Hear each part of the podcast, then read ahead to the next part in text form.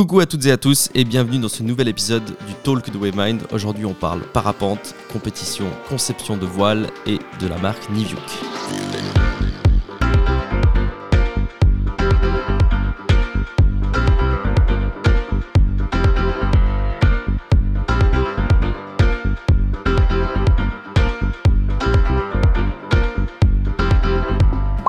C'est toujours un plaisir d'enregistrer ces épisodes du Talk. Euh, Aujourd'hui, on va parler avec euh, deux experts euh, et passionnés et employés dans le domaine du parapente. Et euh, j'ai vraiment hâte d'entendre ce qu'ils ont à nous dire. Je vous renvoie du coup à tous nos, tous nos réseaux sociaux WebMind, Instagram, LinkedIn, ils seront de toute façon dans la description, Facebook aussi. Et puis euh, allez voir notre site internet pour plus d'informations sur webmind.ch. Du coup, je m'appelle Tim Rochas, euh, j'ai 27 ans, je viens des Alpes du Sud, là, euh, près de la vallée de Dubaï. Euh, Aujourd'hui, je travaille chez Niviuk, je suis euh, designer et pilote test. Et puis j'ai fait euh, des études de génie mécanique et productique sur Annecy, et puis après j'ai fait une spécialisation en textile technique. On fait un petit shout-out à la vallée de Dubaï, du coup. Directement, on en profite, parce que c'est ton sponsor aussi. Ouais, plus ou moins, ouais. c'est plus la, station de Pralou, mon sponsor. Ok, alors station de Pralou, bonjour. Et un petit shout-out aussi à Niviuk, qui, dans lequel, enfin, dont on va parler un petit peu aussi pendant ce podcast, euh, Ouais. au, au fur et à mesure. Et bah du coup, moi c'est Tanguy, euh, Tanguy Renogou, j'ai 24 ans, euh, j'habite euh, proche de, bah, j'habite à Attiné-Ronsin, proche du lac d'Aigbelette, euh, proche de Chambéry. Euh, je suis tout récemment diplômé en, avec un monitorat de parapente. Euh, j'ai toujours aimé la pédagogie, donc euh, c'était un, un bon job à faire. Euh, et du coup, avant, j'ai fait des études pour être prof de PS. Et j'ai commencé un master en intervention et motricité et éducation. Et du coup, je l'ai, je l'ai arrêté pour m'orienter plus dans la passion, euh, transmettre la passion que, que j'aime. Quand tu as dit PS, c'est euh, quoi? Euh, EIM, éducation, euh, intervention et motricité. Ok, d'accord. Ça correspond à. C'est-à-dire, qu'est-ce que tu fais après euh, quand bah, tu... En gros, tu es prof de sport. Ok, tu passes euh, un concours et tu es prof de sport. Cool. Pour, euh, au niveau du collège, au niveau du lycée. Ok. Merci à vous.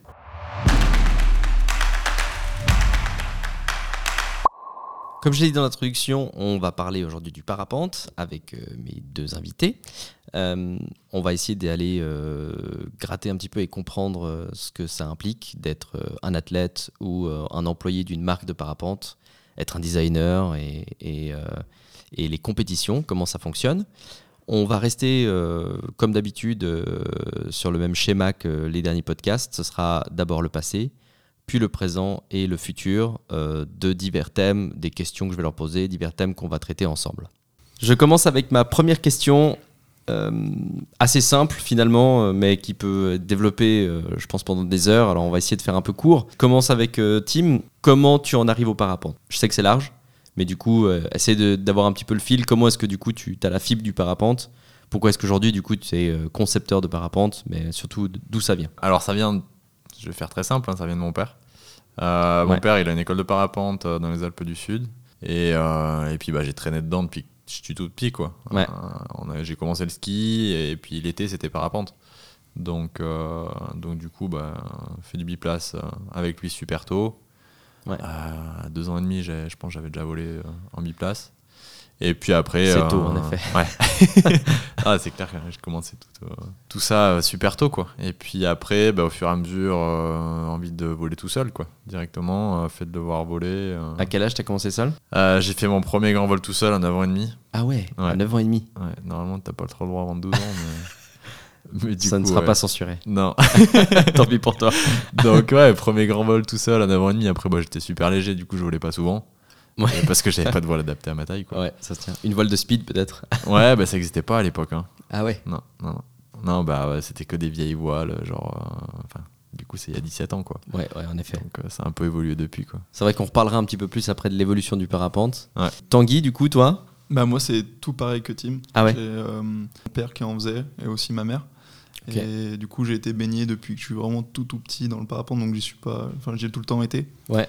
Donc, euh, pareil, moi, moi j'ai pas commencé à 9h30. Mes parents étaient un peu plus stricts. Ah, du quand coup, même. j'ai commencé à 12 ans. Est-ce qu'on peut dire strict ou responsable Euh, je sais pas, ouais, peut-être responsable. Un peu des deux, on va dire. Ouais, ça, ils t'ont pas transmis par contre. hein. Hmm, On y reviendra après ça aussi. Non, et du coup, euh, j'ai commencé à 12 ans et j'ai fait pareil, mon premier du place à 2 ans. Donc Ah en ouais. fait, j'ai tout le temps baigné dedans. euh, comme Ok. ça. Ouais, donc c'est naturel pour vous de continuer cette voie en fait. Ouais. Finalement, euh, bah, Tim, du coup, t'es es vraiment dans le, dans, le, dans le parapente à 100%. Ouais. Euh, Tanguy, on va y revenir, t'y es, mais du coup, à côté, prof de sport. Euh, pourquoi, du coup, tu t'es pas euh, dirigé euh, à ce moment-là dans, euh, dans le parapente comme Tim? Est-ce qu'il y avait un, il y a un choix qui s'est fait ou c'est juste parce que le sport prime par-dessus euh, Bah, au final, j'y suis arrivé quand même euh, à être dans le parapente parce qu'au final, maintenant, je suis moniteur de parapente.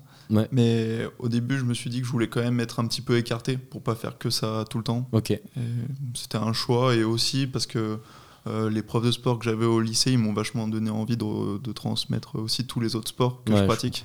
ok. Et, et du coup, je me suis dit que c'était une bonne idée.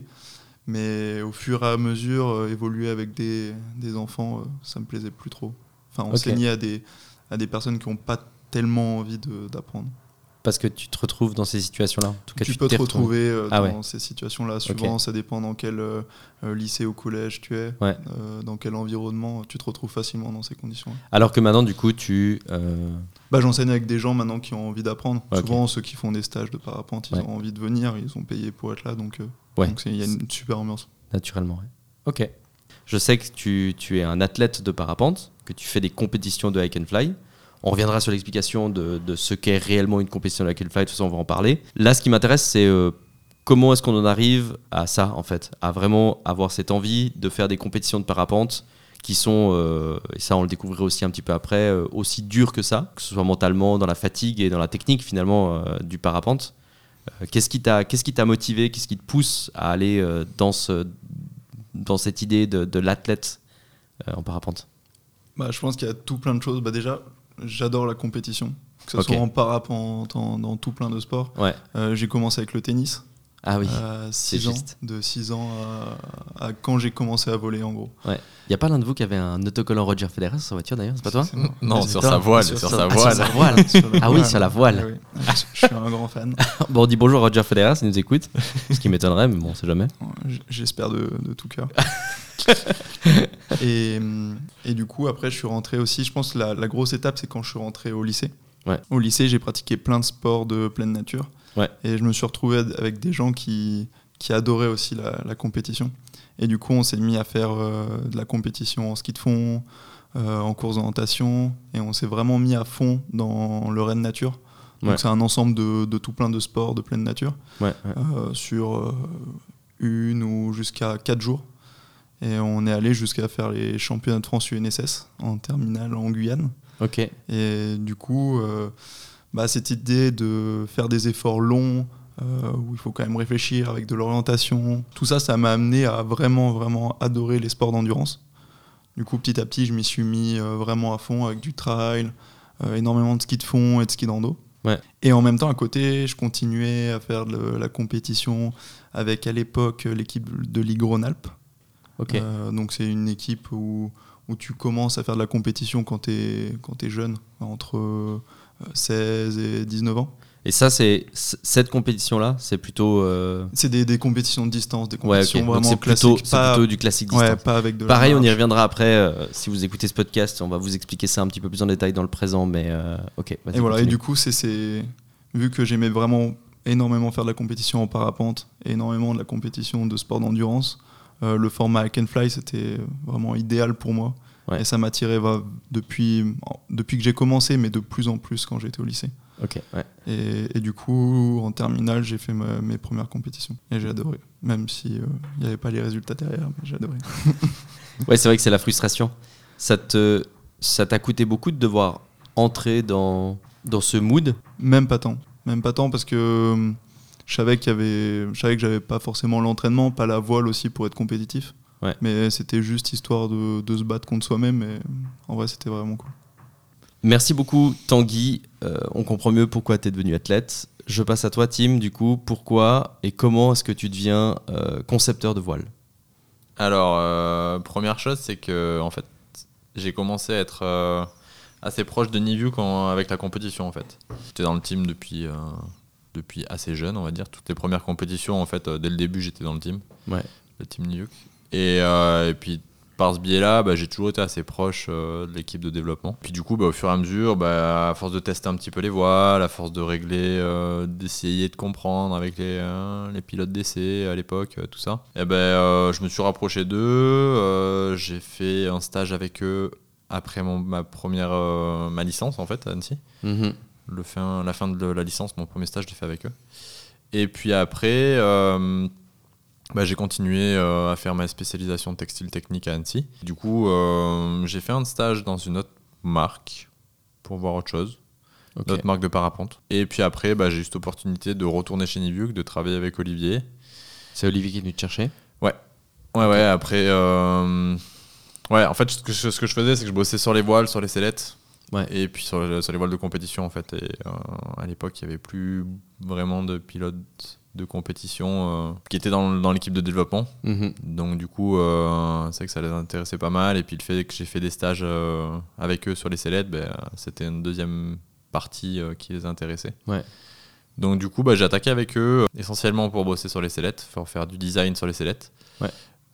Et puis au fur et à mesure, bah, je me suis formé avec Olivier à faire un peu du design sur les voiles. Et puis du coup, j'ai un peu touché à tout, on va dire, depuis que je suis chez Nivuk. Je suis principalement maintenant euh, chargé de tout ce qui est développement des sellettes. Sellettes, sacs, accessoires. Et puis euh, la deuxième partie de mon taf, euh, c'est tout ce qui est test en vol, réglage. donc faire le pilote test en fait Ouais. avant que les voiles soient sur le marché pour pouvoir régler les voiles et les finir parce que bon il y a la partie design sur l'ordinateur on sort des voiles on dessine des voiles sur l'ordinateur mais après il y a quand même toujours une partie en vol quoi Euh, les voiles on est obligé de les régler de changer un peu les longueurs des suspentes de régler les freins pour que la voile tourne plus ou moins bien plus ou moins bien On y reviendra euh, à la conception d'une voile. et puis voilà donc c'est pour ça que je suis arrivé là-dessus On fait un, un grand, grand euh, salut à Olivier Neff, du coup. Chief Designer Ouais. Ouais Chez du coup. Salut Olivier. Vous avez expliqué beaucoup de choses dans le Hike and Fly. Vous avez expliqué les cours, donc euh, comment est-ce qu'on euh, on apprend à, des- à d'autres personnes à faire du parapente. Euh, Tim, tu expliques aussi, du coup, ton travail chez, chez Niviuk de concepteur de voile. Je pense que ça pourrait être intéressant. Je vais vous séparer la tâche. J'aimerais, Tim, que tu nous expliques ce que c'est que une compétition de parapente, ce qu'on a appelé avant une compétition traditionnelle. Mm. Euh, donc de la distance, mais peut-être j'ai pas les bons termes. Ouais. Donc, euh, est-ce que tu pourrais nous expliquer un petit peu comment, bah, ce que c'est, et puis euh, comment se passe peut-être brièvement une, une compétition? Mm, mm. Alors du coup, une compétition de parapente, donc comme tu as dit, il y en a plusieurs types. Ouais. Là, moi, celle que je vais te parler, c'est le type cross-country. Donc cross-country, c'est de la distance. Et si on veut faire, si on veut vulgariser un peu le truc, c'est si on veut faire une autre image, c'est comme la course d'orientation ou, ou une régate en bateau. C'est-à-dire qu'on décolle d'un endroit, on a un parcours qui est rentré dans nos GPS, qui est euh, programmé avant le décollage. Ouais. Euh, et puis le but, c'est de faire toutes les balises euh, le plus rapidement possible. Donc des balises GPS. Voilà, c'est des- en fait, on a, on a notre GPS, on rentre tout plein de points dedans. Ouais. Et euh, avec ces points, euh, on leur donne des rayons, des rayons qui sont virtuels. Ouais. Et, euh, et pour valider la balise, en fait, on doit passer dans ce rayon virtuel. Notre GPS, il va enregistrer des points, il va enregistrer notre trace. Et une fois qu'on est passé dans ce rayon, bah, ça valide euh, cette balise. Ok. Et on peut aller à la suivante. Et donc, du coup, bah, tu fais euh, toutes les balises les unes après les autres et tu vas jusqu'au bout. Euh, et puis, donc, du coup, la dernière balise, c'est euh, la speed section. Donc, c'est la dernière balise qui va t'arrêter ton temps. Et, euh, et puis, le but, c'est de faire le parcours le plus rapidement possible, en fait. Ok, alors je, je sais qu'il y a tout un système de notation. Euh, je suis pas sûr qu'on va se lancer là-dessus maintenant. Non, on va pas se lancer Euh, là-dessus parce que c'est bien trop compliqué. C'est bien trop compliqué. Mais en gros, c'est pas euh, pour, pour le commun des mortels. Moi qui suis un peu amateur, corrige-moi si je me trompe. En gros, ça se joue pas que au temps. Ça Non. se joue aussi à d'autres choses. Donc le temps entre les balises potentiellement. Ouais, alors si je la fais très simple, en fait, donc on a donc les points de temps qui, comme on a dit, bah, c'est euh, c'est le temps du, du parcours. Le temps général, ouais. Mais après, il y a aussi des points d'attaque. C'est ce qu'on appelle des leading points. C'est-à-dire, euh, si par exemple, euh, entre la balise 2 et la balise 3, bah, tu es, devant tout le monde, tu tires le groupe, tu tires tout le monde, Ouais. et ben tu vas avoir plus de points. C'est des points bonus en fait. Est-ce que si tu loupes une balise, tu as des points négatifs ou ça s'arrête? Ça s'arrête. Ok, donc Ouais. à partir du moment où tu ne fais pas une balise, ça s'arrête. Ouais, en gros, c'est comme si tu étais arrêté au point le plus proche de la balise et, et puis bah, tu vas pas plus loin. T'as Ok. pas, pas validé ta balise. Quoi. On reparlera, de, on reparlera de ça après. Mais du coup, Tanguy, toi, tu fais aussi du compétition cross-country. Et j'en fais aussi, ouais. Ouais. Ah, avec Team. euh, Ok, j'enchaîne avec ça. Ouais. Tu fais du coup du cross-country.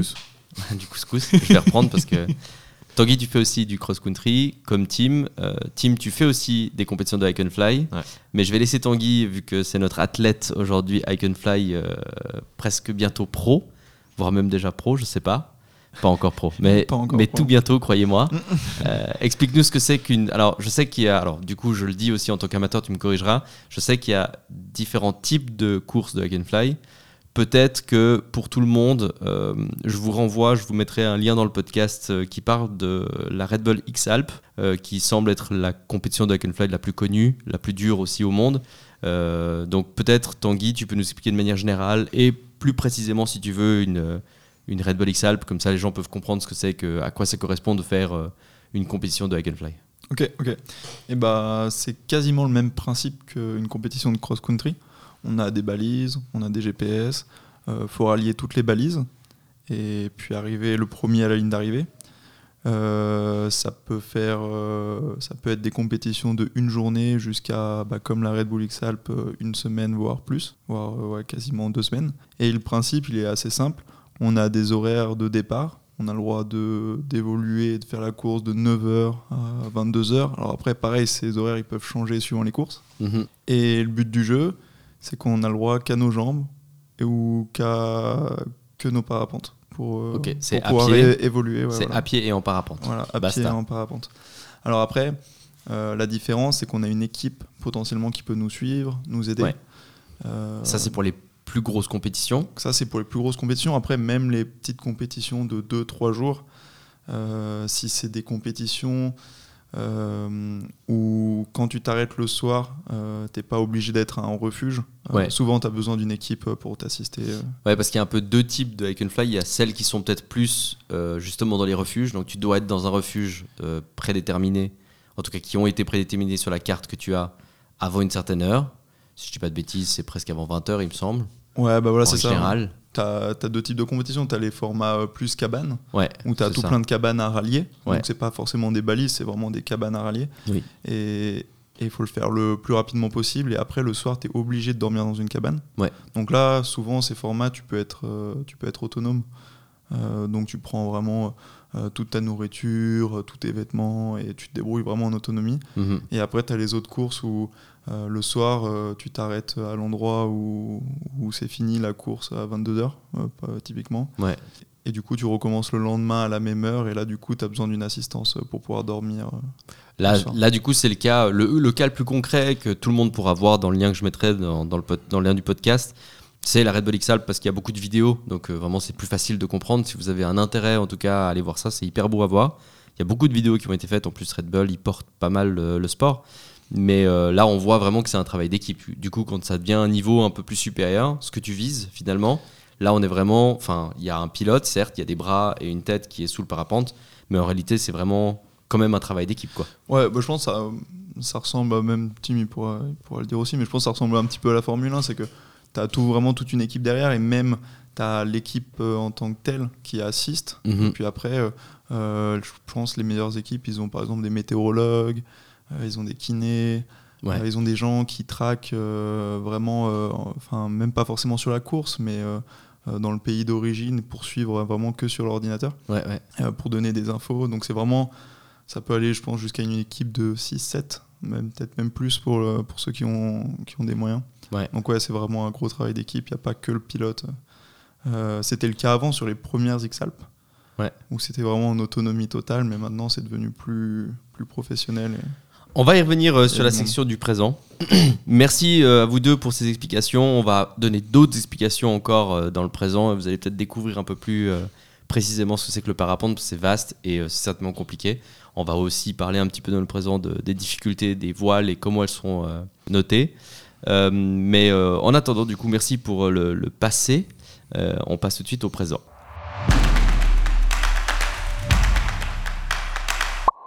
On va parler maintenant du coup du présent, donc ce qui se passe actuellement pour vous deux.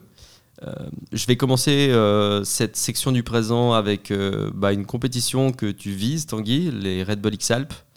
Euh, un long chemin sinueux pour y arriver, même si c'est pas encore sûr, mais ça reste un objectif. Tu nous en parleras plus tard et certainement dans la section du futur. J'en doute pas un seul instant. En attendant, vu que euh, je fais un bref résumé, Tanguy, tu es l'athlète euh, qui vise à être justement dans cette compétition, donc à voler et à participer à la compétition. Et Tim est un concepteur et en plus de ça sera certainement l'équipier de toi, Tanguy, euh, pendant cette compétition, si tu y arrives. J'aimerais savoir un petit peu, on va parler un petit peu de comment ça se passe de manière générale entre vous et euh, pour y arriver, euh, pour arriver à ce but euh, ultime. Je vais commencer par, du coup, l'aspect concepteur. Mm. Tim et Tanguy, du coup, mais surtout Tim, je pense, pour le début.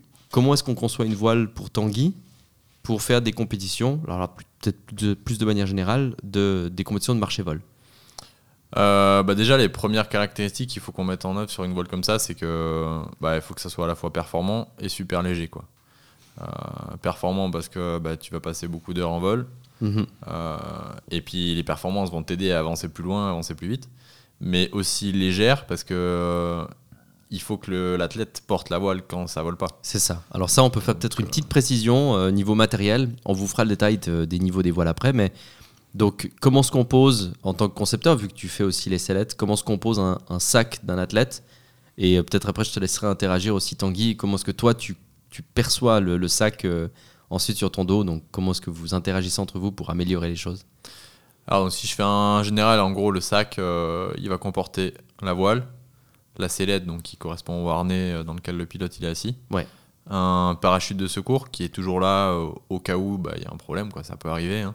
Oui. Le casque pour bah, ouais, voilà pareil, ça peut ça peut servir, on sait jamais. Ça peut être utile. De quoi boire, manger un petit peu et puis des vêtements.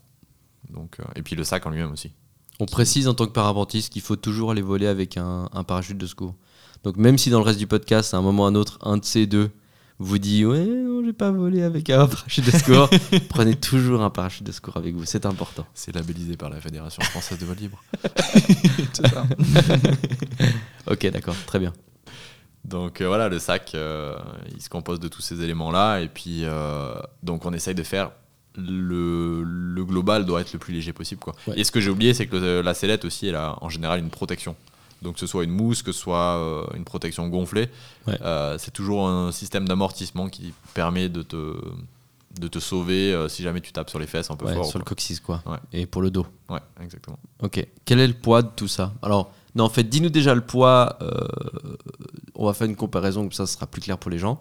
Quel est le poids d'un sac euh, avec voile, sellette et on va dire matériel pour du cross-country Euh, Vous comprendrez un peu après pourquoi est-ce que je fais cette comparaison. Et un sac pour du hack and fly. Sachant que les deux doivent être.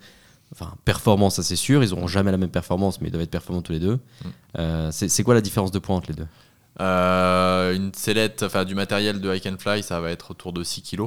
Tout compris. tout compris, à peu Ah près, 6-7 kg. Et euh, bah, le matériel de compétition, euh, ça, c'est vachement plus lourd. Quoi. Ça va jusqu'à plus de 30 kg. Quoi. Ok, d'accord. Et il n'y a, pas de moteur. Non. du coup, Tanguy, euh, 6 kilos, Ouais, c'est euh, c'est très peu. c'est très peu. Moi, pour te mais dire- mais c'est nécessaire du coup. Ouais, c'est nécessaire, ouais, ouais, carrément. Mais pour dire, moi, quand j'ai commencé ma première compète de marché-vol, j'avais 17 kilos. Ah ouais. Donc, euh, il y a eu, en quelques temps, beaucoup de progrès Ah euh, ouais, qui ont été faits. En effet, ouais. Et- Merci, Tim. Et, et après, je pense que c'est important de parler aussi de la. Il y a le poids léger, mais aussi la compacité. Ok, et oui. et il y a un énorme job qui a été fait aussi au niveau de la compacité. Bah, c'est clair qu'un sac qui va, être, qui va tirer vers le bas du dos, tu vas aussi pas apprécier. Pour toutes les personnes qui vont marcher en montagne, elles savent que de manière générale, tu apprécies d'avoir un sac qui soit un peu plus haut sur les épaules Mm. euh, pour avoir aussi une meilleure, euh, un meilleur centre de gravité, quoi, pour Mm. faire moins d'efforts. Ouais, c'est clair. Ouais, et même qui bouge, qui est plus intégré au corps, tu vois, qui bouge Ouais. moins quand tu cours. Parce que quand tu cours, tu as vite fait euh, que ça bouge, et au fur et à mesure des heures, Ouais. euh, ça commence à, à frotter, à faire des frottements, et tous les petits frottements, ils viennent faire très très mal au, au bout de quelques Qu'est-ce heures. que, qu'est-ce que tu mets dans ton sac, euh, Tanguy Du coup, si tu as, un, si t'as un sac comme ça pour le marché vol, pour les compétitions, Qu'est-ce que tu vas ajouter? Parce que là, on parle de 6-7 kilos, on va dire. Voilà. Euh, ça veut dire que du coup, ça va comprendre, comme on a dit, sellette, secours, harnais du coup dans lequel on s'assoit, secours et voile. Potentiellement un casque, mais le casque, c'est pas forcément le plus lourd. Qu'est-ce que tu ajoutes après encore, toi, de, par-dessus? Eh ben, en compétition d'Akenfly, ça, ça dépend vraiment des, des parties. Euh, dans la mesure du possible, tout ce qui est obligatoire, Ouais. euh, donc tout ce qu'on vient de parler. Euh, sur des parties où il pleut, où on est sur du plat, j'essaye de porter uniquement ça. Ouais. Et après, quand je me retrouve euh, un peu isolé, tout seul, où je sais que la journée va être longue, je vais pas forcément croiser la voiture, euh, du coup croiser team avec les autres assistants, euh, bah, surtout de l'eau et de quoi manger Ouais, pour, pour pas faire pour pas être mal et tout le temps être tout le temps être bien après pareil des vestes souvent aussi un- une cape un peu pour se protéger de la pluie Ouais. parce qu'on peut petit poncho. aussi voilà un petit poncho ou juste un sursac Ouais, juste pour protéger les affaires Mhm. parce que si l'aile elle vient être mouillée pendant un petit moment ça peut être compliqué à voler avec surtout du tissu vraiment euh, super léger C'est clair. et même le sac vu qu'il est ultra léger bah, l'eau ça transperce euh, super vite Ouais, bien sûr. euh, après, euh, généralement, bah, j'emmène mes bâtons. Euh, et puis, puis c'est à peu près tout. Après, voilà, tout ce qui est Ouais, matériel peu, obligatoire, ouais, euh, vraiment tout ce qui est GPS, euh, ouais, voilà, tracker. GPS tracker, bah, ça c'est souvent le GPS et le tracker, il est obligatoire, donc on le laisse hein, dans un coin du sac et on n'y touche plus. Ça fait partie du matériel obligatoire à avoir. Bah après, du coup, j'imagine que ça dépend aussi un petit peu si tu as des gens qui peuvent te suivre ou pas. Exactement. Euh, c'est clair que si tu as une voiture qui te suit avec des coéquipiers, tu peux aussi t'alléger un petit peu. Sou- Je connais souvent- pas exactement les règles Sou- des. Souvent les, les premières montées de la journée, donc c'est une première montée où, où on est avec les assistants et du coup Uh-huh. enfin, l'assistant aide à porter euh, euh, l'eau et un petit peu à manger. Ouais. Euh, et, et ça permet de, de faire une montée un peu plus tranquille. Ouais. Et au moins après on a toutes les affaires en haut et on part tout chargé. euh. Donc euh, On l'a pas dit, mais euh, la Red Bull X Alps, c'est quand même. Alors, dernière, corrige-moi si je me trompe, mais il me semble qu'il y avait 1200 km à parcourir. c'est ça. Voilà. Donc, pour vous faire une petite idée, euh, 1200 km à faire en parapente et à pied. Sachant que euh, pour les meilleurs euh, parapentistes, dans les meilleures conditions, euh, un bonjour à Marer s'il nous écoute aussi, euh, ils vont voler du coup combien de jours, combien de kilomètres? C'est quoi un petit peu le. Pour te dire, le, record sur une XAP depuis que ça existe, c'est 6 jours et 24 heures pour finir. Ouais. c'est 1200 km pour, euh, pour rejoindre Monaco. Et ça peut aller quasiment au double, jusqu'à 12 jours. Oui. Donc ça dépend vraiment de la météo, des conditions, euh, aussi du parcours, des, de, de l'endroit où ça va passer. Ouais. Et du coup, ça, ouais, ça change énormément en fonction des années. Ok. Ouais, au plus ça vole, hein, au plus les conditions s'envolent, au plus il fait beau. C'est quoi, c'est quoi un bon vol sur une compétition de marché vol? C'est- quoi une journée de vol qui fonctionne bien? Ouais, tu c'est- fais 200 je bornes. pense que c'est ouais, 200 voire plus. 200 kilomètres, 250, ouais. Ouais, c'est énorme. C'est- ouais, c'est- Déjà. C'est énorme. Ok. Et là, les coéquipiers doivent te retrouver en plus. Dans, dans, le, dans les 200 km, ils doivent te suivre et te retrouver. Ah, c'est vraiment pas facile, ouais. C'est un travail aussi assez compliqué, ouais, clairement. J'enchaîne avec, euh, bah, dans la même question, euh, moi, ce qui m'intéresse aussi, c'est... euh, alors là, j'allais préciser le rythme de vie du coup d'un athlète. C'est clair qu'il est différent du rythme de vie d'un concepteur, parce que je sais qu'un concepteur, bah, voilà, il va avoir un cahier des charges en soi. Il suit aussi un calendrier euh, bah, par rapport aux compétitions, mais aussi par rapport à, à ce qu'il a envie de faire. On y reviendra, on y reviendra forcément après. Comment est-ce que toi, tu te prépares de manière générale? C'est quoi ton rythme de vie pour, euh, bah, pour, être, pour être prêt, pour être fit, pour faire des compétitions comme ça, sachant que tu vas pouvoir passer. euh, Enfin, là, on parlera après, mais je- je- combien, de- combien de kilomètres tu peux courir quoi Je sais que sur une, une, une X-Alp, il y a des gens qui peuvent courir euh, des journées entières. Quoi. Eh ben, c'est une, c'est une grande question. Je pense qu'on pourrait en parler pendant des heures. Euh, tout simplement parce que déjà, euh, au niveau physique, entraînement juste à pied, euh, pour l'instant, je m'entraîne, euh, je m'entraîne tout seul. C'est moi qui conçois un petit peu mes entraînements. D'accord. Donc je pense que c'est pas ce qu'il y a de mieux euh, sur Terre Ouais. pour le moment. Ok. Je pense que là, je suis déjà en train de réfléchir à, à prendre un vrai entraîneur pour être, pour être encore plus performant. Mais du coup, moi, dans l'idée, je conçois une, une bonne partie l'hiver à, à faire du volume. Donc à passer vraiment du temps en montagne, à faire voilà, beaucoup de volume, à faire du sport. Il y a un intérêt d'être en altitude? Il y a un intérêt. Alors après, Ou Tu t'en fous, tu pourrais t'entraîner euh, finalement Non. en plaine. bah, L'altitude, il a un intérêt, mais c'est. euh, alors, je suis pas hyper calé, calé dans le domaine, mais c'est un mois avant la course. Voire, euh, en fait, l'altitude, elle a des effets pour euh, entre trois semaines après ton, ton stage en altitude Hmm, ouais. jusqu'à un mois et quelques semaines après. Ouais. Oui, c'est juste. donc, six mois avant, ça sert à rien. Euh, mais voilà, c'est pour ça qu'il y, a- il y a des athlètes qui font des stages en, en altitude. qui partent Euh, dans les Andes. Mais voilà, mais c'est Ouais. vraiment proche euh, de l'objectif. Comment est-ce que tu. Tim, comment est-ce que tu te cales, toi, sur, euh, sur ça? Parce que finalement, lui, il a son rythme. Euh, T'es en train de sourire parce que tu sais que son rythme est compliqué à suivre. Ah, parce que j'ai pas fini, mais le rythme, ouais, il est. Euh, alors, du coup, je fais une aparté. Ouais. Comment est-ce que toi, tu arrives à te caler un rythme, sachant que toi, tu dois concevoir finalement ce matériel? Et euh, j'imagine que Tanguy, tu es là pour le tester, vu que tu es la cible principale de ce matériel. Comment est-ce que Tim, tu, tu sais, est-ce que tu te dis, genre, on suit mon calendrier, c'est lui qui s'adapte Non, pas du tout. non, là, le- avec lui, c'est essayer de le, de, de- de le catcher à un moment où il est dispo. Quoi, Ah ouais, ok, ouais, d'accord. Ça, c'est déjà pas gagné. Mais euh, ouais, ce qu'on a la chance, c'est qu'on peut, euh, typiquement, genre, si je reprends le cycle de dévelop- développement de l'année dernière, on a pas mal bossé à l'automne pendant l'hiver. Ouais. Euh, et puis là-dessus, donc, euh, ben, on prend des créneaux où ben, là, ils bossent pas. Euh, c'est pas des périodes où ils travaillent. Et donc, du coup, ben, on essaie de partir euh, à droite, à gauche pour. euh, souvent à l'étranger, souvent où on arrive à voler, on est parti au Maroc, à Tenerife, en Colombie ou ce genre de trucs, là où on peut voler et puis les conditions sont bonnes pendant l'hiver Ouais. et où il est plus dispo que pendant l'été ou que c'est sa saison de préparation.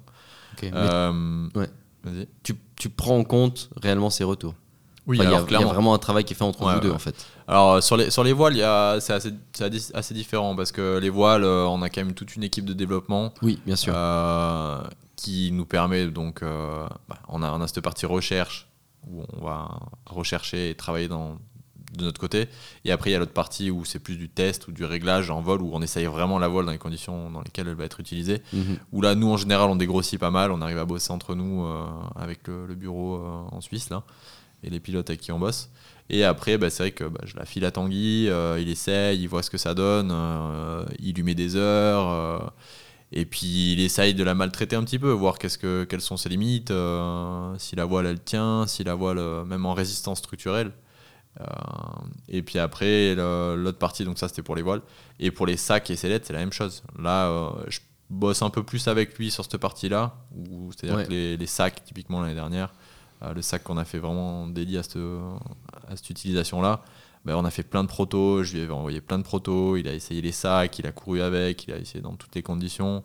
On a fait plein de modifs en fonction de ce qu'il me disait, les, les- les sensations, le, le sac qui bouge ou pas, Ouais. euh, comment on peut améliorer tout ça, le portage, l'équilibre. Et, euh, et puis en fonction de ses retours, ben, je fais des modifs, je retravaille, je refais des protos, jusqu'à arriver où le truc il est, euh, il est OK par rapport à ce qu'on voulait à la base. Quoi. Ok. Je te, je te laisse continuer, du coup, Tanguy. On s'est- on Sur la, sur la préparation Ouais, sur la préparation. Je voulais juste faire cet aparté pour qu'on on se rende compte un petit clair, peu qu'en hein. même temps que tu te prépares, il y a quand même quelque chose qui se passe derrière. C'est Mm. pas, c'est pas que ça. Bah, comme il l'a dit, c'est c'est plus facile euh, euh, sur la période un petit peu de l'automne et de l'hiver, Mhm. euh, parce qu'on arrive à bouger, que ce soit avec les compètes ou entre nous, parce que du coup, euh, l'hiver, je travaille euh, pas ou un peu moins. Ouais.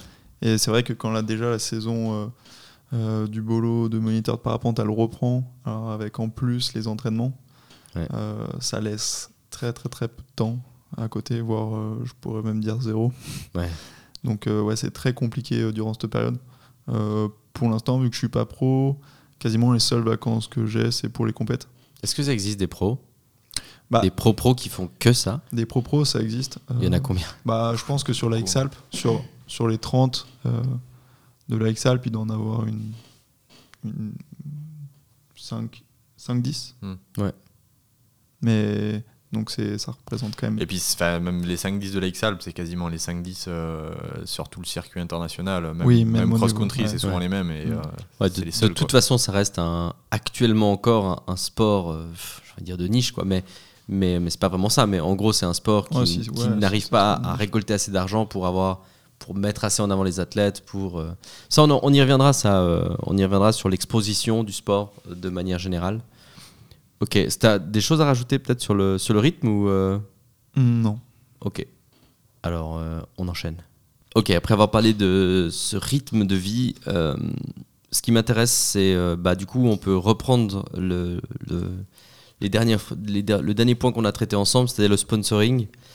Ça m'intéresse d'avoir votre avis sur, sur le sponsoring dans le, dans le parapente, l'argent qu'on y met. Alors là, pour le coup, on va essayer d'élargir un petit peu entre le hike and fly, les compétitions et puis euh, le cross-country. De manière générale, on peut parler aussi peut-être un petit peu de l'accro. Euh, même si euh, voilà, c'est aussi, bah, c'est aussi une forme de compétition, mais est-ce que c'est vraiment. Voilà, ça touche de toute façon aussi le terme du sponsoring. Comment est-ce qu'on fait, bah, est-ce fait pour avoir un sponsor? Est-ce que c'est compliqué? Comment vous, vous le vivez au quotidien, sachant que bah, du coup, Tanguy, je, je précise que du coup, vu que tu as pour objectif de, de faire la Red Bull X-Alpes, tu dois avoir des sponsors qui t'accompagnent, parce que sans ça, euh, c'est pratiquement impossible, je pense Exactement, ouais. mais tu nous le préciseras. Donc je sais pas si l'un de vous veut commencer avec le sponsoring.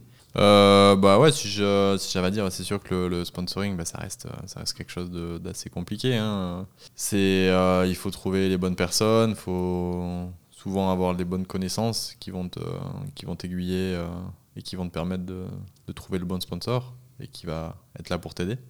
Euh, nous, on a la chance quand même d'avoir, euh, enfin en tout cas en tant que Français, on a quand même, euh, je parle sur le circuit euh, compétition classique, cross-country, on a quand même la Fédé, la Fédération française qui nous aide quand même, qui nous aide quand même pas mal. Ouais. Parce qu'il y a, a d'autres sponsors. Enfin, je veux dire.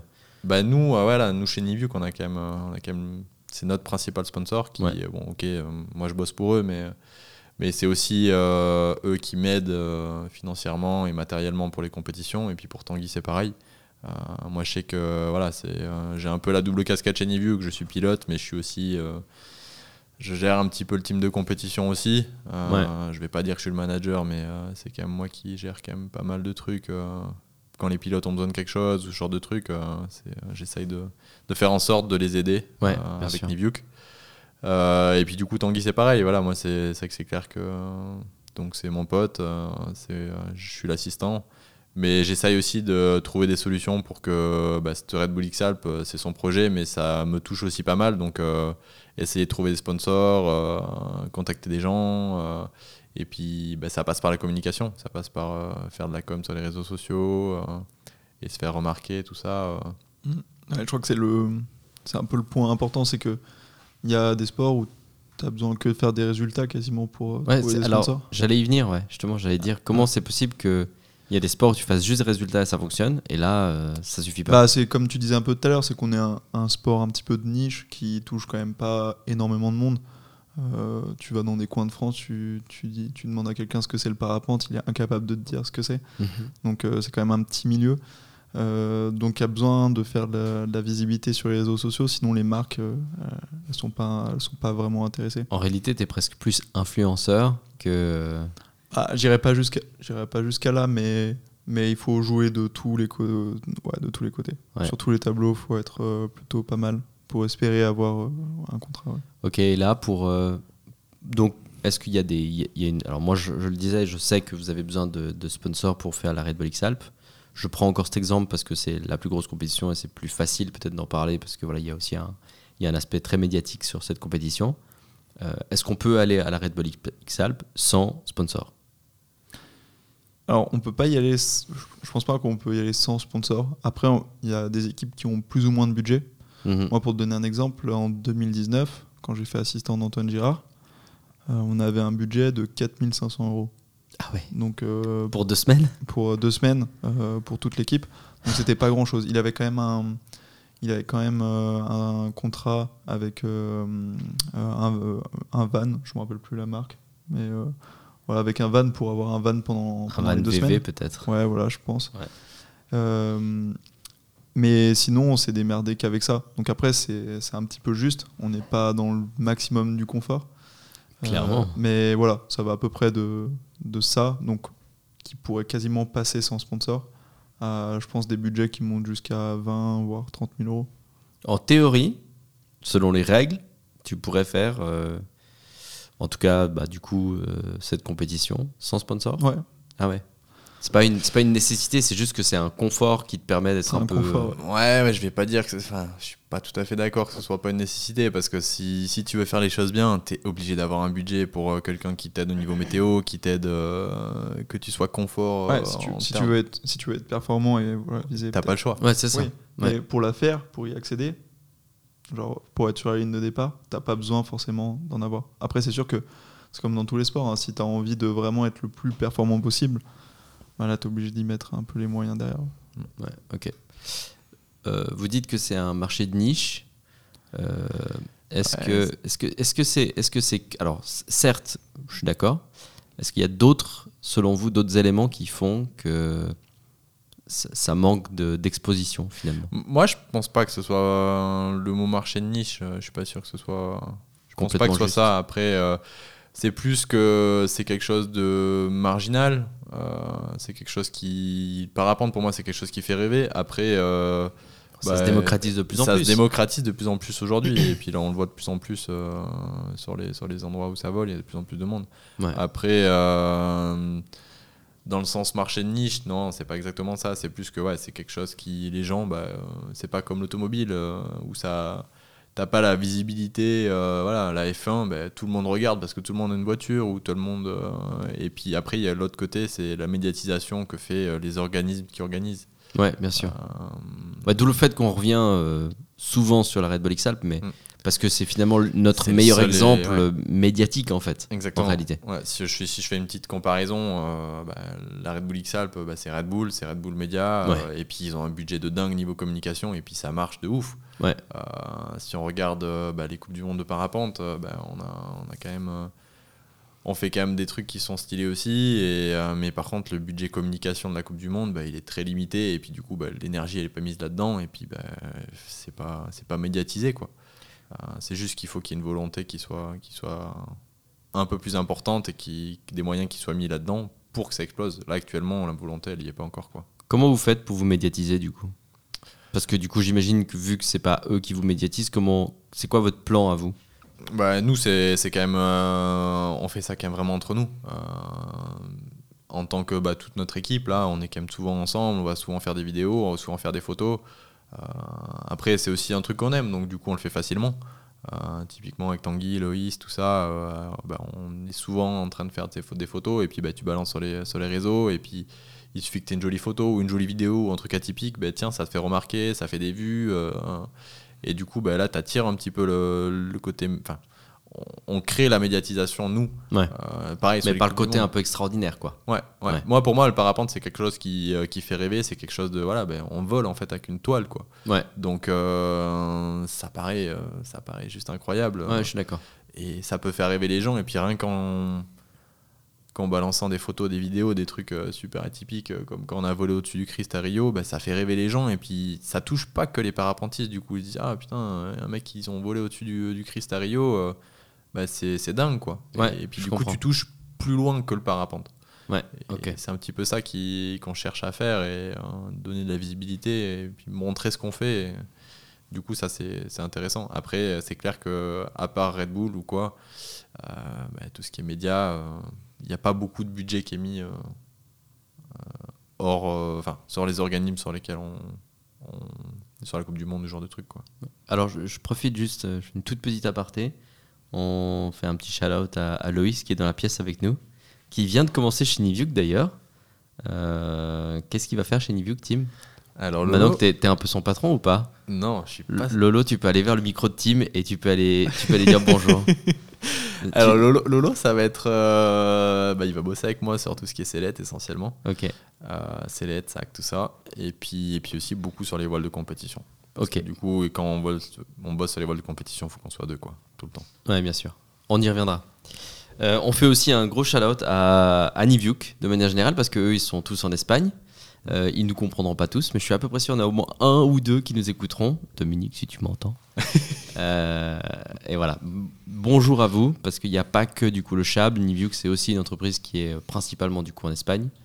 Euh, la R&D est au Chable. Voilà, je vais juste faire une petite aparté Une comme ça partie les gens. de la R&D. Une partie. partie de la R&D, pardon, c'est vrai, tu as raison. Une partie de la R&D est touchable. Euh, On continue du coup un petit peu sur ce sujet euh, de sponsoring parce que du coup j'ai ta vision euh, team. Tanguy, comment toi tu fais pour euh, comment tu fais pour te montrer? C'est quoi c'est c'est quoi ton c'est quoi ta manière principale de, de montrer que tu existes, que tu es un athlète de parapente? C'est exactement comme, euh, comme l'a dit Tim, hein, j'ai rien inventé. hein, on, on passe du temps ensemble euh, avec des potes, on fait des photos, on fait des vidéos, on essaie Ouais. de trouver des idées. de Les réseaux sociaux quoi, de manière Ouais, générale. Ouais, les réseaux sociaux. C'est quoi le réseau générale. social du parapente? Du parapente, c'est. Voilà, actuellement, c'est plus Instagram. Ok. Parce que c'est là où il y a le plus. Il y a un petit peu le plus de monde. Ouais. Donc euh, c'est là où les gens, ils- je pense qu'ils sont le plus et que ça réagit le plus. Après, c'est voilà, c'est pas si simple. Ouais, donc vous êtes des, vous êtes des vendeurs de rêves. Euh, et vous faites. Ouais, c'est- t'es obligé de faire rêver les gens si tu veux apporter. euh, si tu veux un peu apporter le. le, le- le- Enfin, tu veux amener les gens un petit peu dans le parapente, quoi. Ouais. Tu peux pas vraiment. Vu, vu qu'ils ils comprennent pas, parce que c'est ça le problème finalement. Mhm. C'est que moi. Ah, c'est euh, le gros problème qu'on a sur les compétitions classiques de Ouais, cross-country. Ouais. C'est que euh, même quelqu'un qui fait du parapente, euh, qui Oui. a un bon niveau, il comprend pas les compétitions de Ouais, parapente. même nous, des Ouais. fois. euh, Ouais, même, même le, nous, système- le truc, c'est qu'on a un système de scoring qui est super Voilà, compliqué et euh, bah, ça marche entre nous Bah, parce c'est- qu'on connaît un peu, mais. Là, là, c'est vrai que je, je- je le redis encore, après ces compétitions de marché vol, il y en a deux, trois qui sont plus médiatiques que d'autres. Red Bull a les moyens de médiatiser, donc ils ont les moyens aussi de, de faire des, des rapports journaliers, de filmer les, les athlètes, même si ça reste quand même compliqué pour eux aussi. Le cross-country, euh, ça paraît euh, pratiquement impensable de filmer. Est-ce que vous pensez que s'il y avait la possibilité, là je mets des énormes guillemets, hein, évidemment on est un peu dans, le, dans, le, dans, le, dans la magie, est-ce que si c'était possible de filmer le parapente, donc réellement au plus proche, pratiquement en live on va dire, ou même en live, euh, est-ce que ça serait plus médiatisé? Est-ce que les gens regarderaient plus selon vous? Ou Ah oui. Ah. c'est trop technique pour les gens? Mais non, mais si, il y, y a moyen de faire des choses. Euh, c'est sûr. Euh, typiquement, euh, si un jour, bah, ça, ça arrivera peut-être jamais, hein, c'est même quasiment sûr, mais si genre Ne- Netflix si, genre, s'y intéressait et faisait comme ce qu'ils vont faire sur le Tour de France euh, cette année, Ouais. euh, il y aurait des trucs à faire. Il y aurait, il y aurait des... Si Netflix Ah, nous entend, euh, lancez-vous.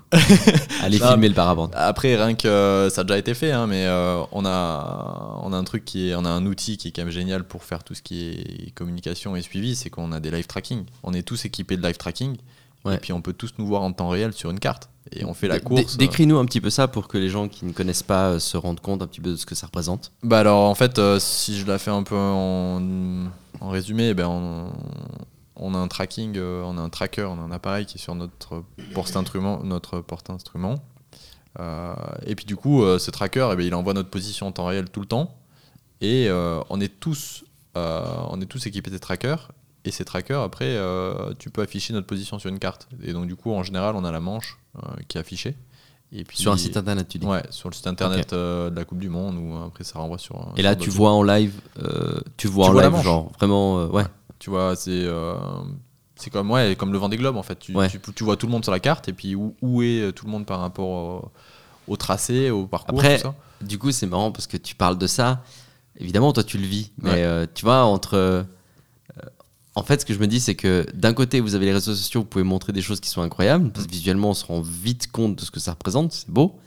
Euh, D'un autre côté, là, tu me dis ça. Alors, certes, pour certains techniciens, ça peut être intéressant, mais comment est-ce que tu catches les gens, sachant qu'ils. Tu vois Eh ils, ben, avec- ils voient pas le truc, tu vois. Ils voient que des petits parapentes, peut-être sur une carte, quoi. Eh ben, c'est c'est con à dire, mais juste avec énormément d'argent. Typiquement, la Red Bull X-Alp, euh, leur système de tracking et leur plateforme, elle est juste euh, vraiment trop cool. Ouais. Super peux- intuitif, c'est facile. Peux, tu peux- bah, déjà, les reliefs sont super bien indiqués. Oui. Tu peux cliquer sur les petits, sur les petits bonhommes, ça t'indique leur vitesse, ça t'indique leur altitude, tu as leur trace euh, de ce qu'ils ont fait avant, euh, euh, longtemps avant dans le passé. Ouais. Euh, c'est même, il y a plein de gens qui suivent ce tracking alors qu'ils font pas du tout de parapente Et qui connaissent rien par qui connaissent rien du tout et ça les passionne. C'est bah, comme l'a dit Tim, c'est comme un petit peu suivre le vent des globes. Alors, je confirme, c'est assez passionnant à suivre. ouais. Mais du coup, c'est ce qui nous manque un petit peu sur le circuit euh, cross-country, euh, Ouais. je pense. Le live Là, là, tracking, il, actuellement, est, là, il est bien, mais il manque, euh, il manque quelque chose. ouais, la plateforme, elle est pas super intuitive. Et puis, euh,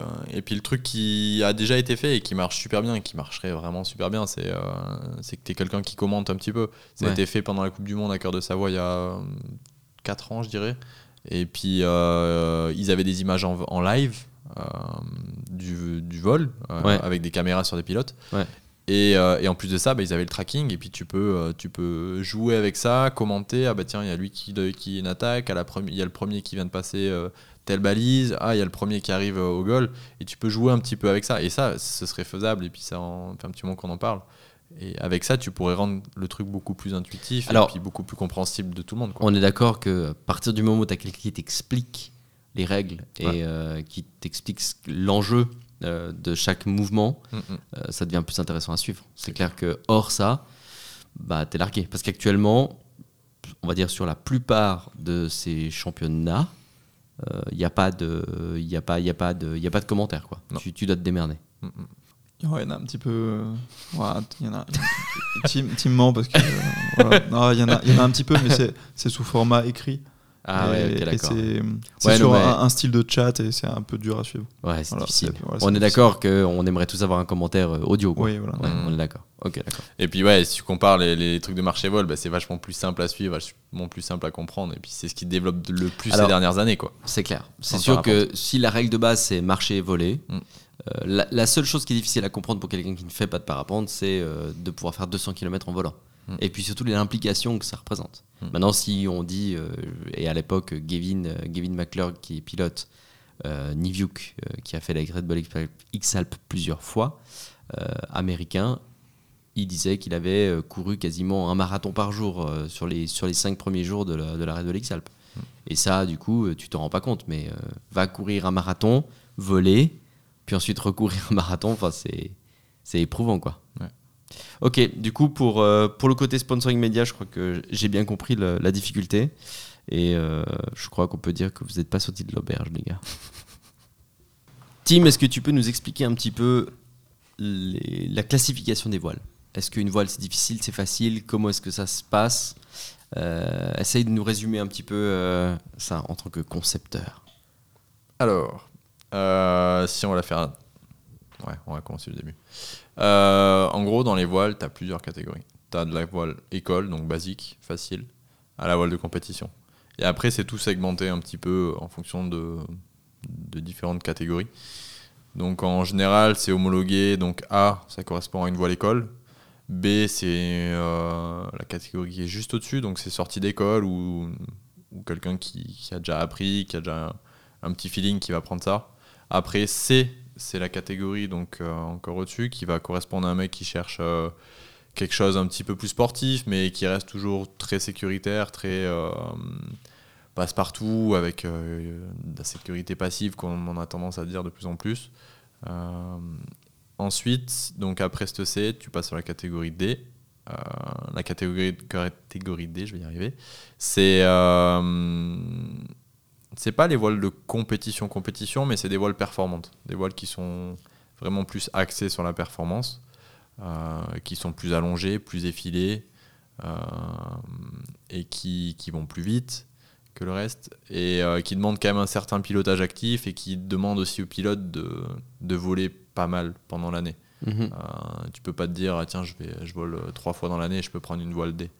Mais c'est des voiles qui sont quand même performantes et qui sont axées, euh, axées là-dessus. Un peu moins sur la sécurité euh, comme peut l'être une voile école. Ouais. Euh, même si c'est des voiles qu'on cherche à faire les plus faciles possibles et puis les plus sécurites possibles.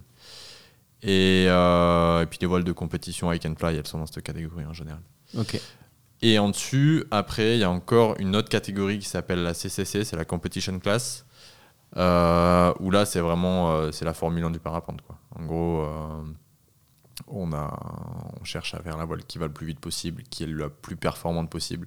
C'est quoi une vitesse max pour une voile comme ça Une voile comme ça, ça va à 70 km/h à peu près.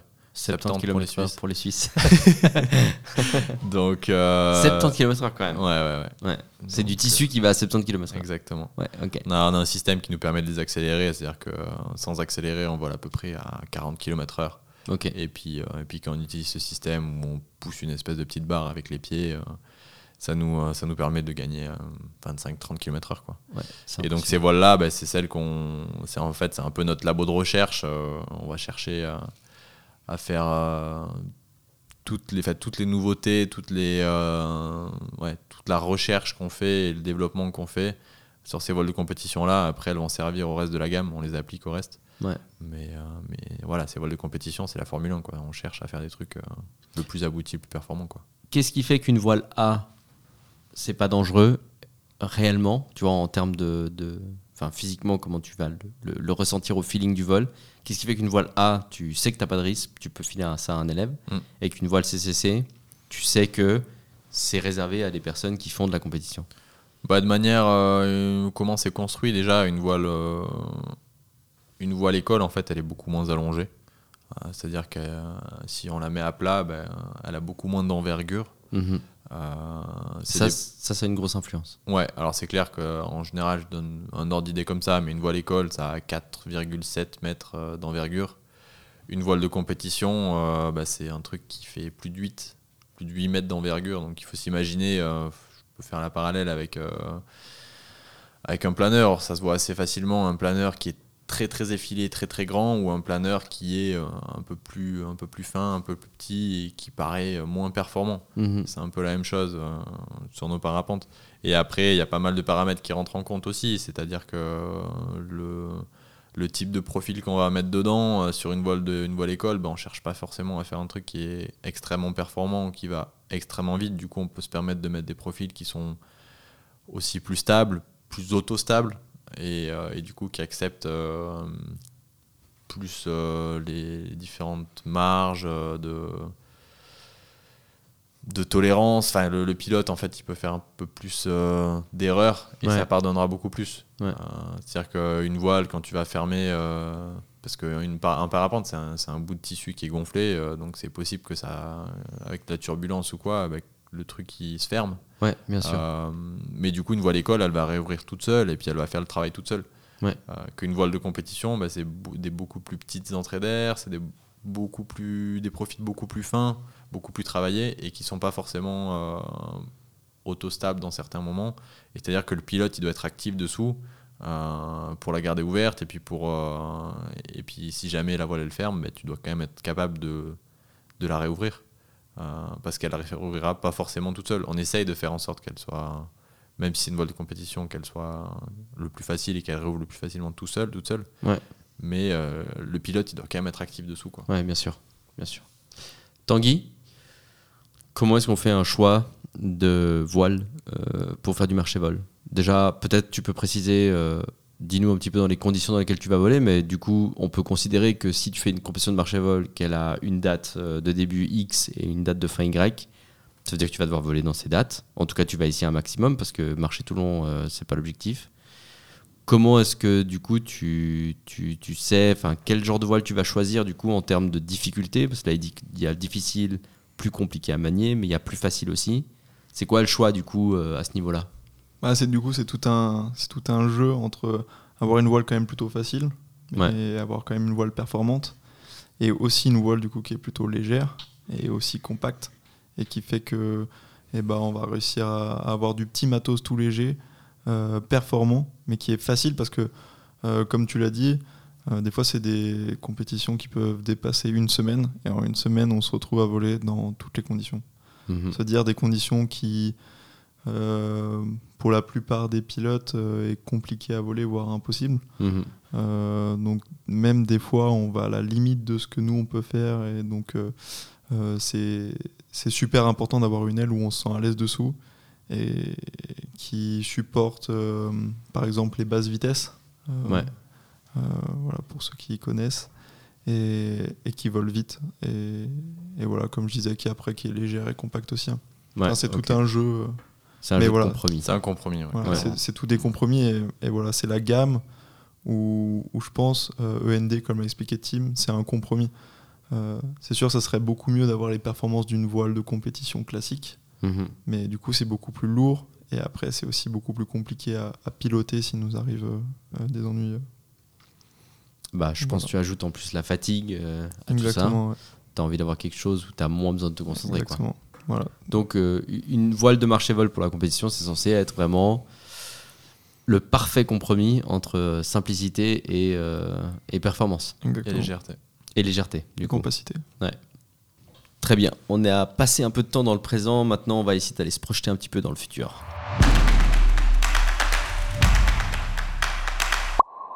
Bien, nous voilà dans le futur. J'attaque direct. C'est quoi la suite euh, des voiles dans le domaine de la compète? J'essaie de préciser ma question. c'est peut-être pas très clair. C'est peut-être juste assez clair, mais pas assez clair. Là, c'est vraiment une question pour toi, Tim. C'est quoi, euh, c'est quoi la suite? C'est quoi l'évolution d'une voile dans le futur euh, pour des compétitions de cross-country? Alors, là, actuellement, on arrive quand même un peu à une limite en termes de performance. Enfin, en tout cas, on arrive à un palier, quoi. On... C'est-à-dire que là, pour faire une voile plus performante que laquelle on a actuellement, il faut le dire, on galère un peu, quoi. Donc, euh, on essaye plein de trucs. On essaie de faire une voile qui va plus vite. On essaie de faire une voile qui soit plus facile à voler ou qui plane mieux. Ouais. Mais, euh, mais là, actuellement, euh, en tout cas, ça fait deux ans qu'on travaille euh, à fond là-dessus et qu'on arrive à améliorer toujours plein de choses. Mais le compromis, on n'a pas encore trouvé le- l'excellent compromis. Ok. Tissu, Euh, tissu is de limite. Ouais, non, mais c'est même pas ça. C'est que euh, on a, on a tellement amélioré les, les dernières années que bah, là, euh, on arrive à améliorer, mais c'est que des petites choses, que des Ouais. petites choses qu'on arrive à améliorer dans un sens, dans un autre, et ça nous arrive, bah, ah bah tiens, on a perdu quelque chose dans un autre point. Et Ouais. l'idée, c'est de, de monter tous les curseurs un petit peu pour qu'on ait quelque chose qui soit vraiment intéressant. Là, on a des voiles qui sont plus performantes, mais qui sont plus difficiles à voler, et puis bah, c'est pas forcément l'objectif, quoi. Ouais. Euh, mais par contre, on se rend compte ces deux dernières années là qu'on a énormément à gagner sur, euh, sur tout ce qui est les sellettes en fait. Euh, parce que bah, les performances, elles sont liées euh, effectivement à ta voile. Mais le pilote qui est accroché dessous, bah, il, a un- il est dans cette sellette, dans ce harnais.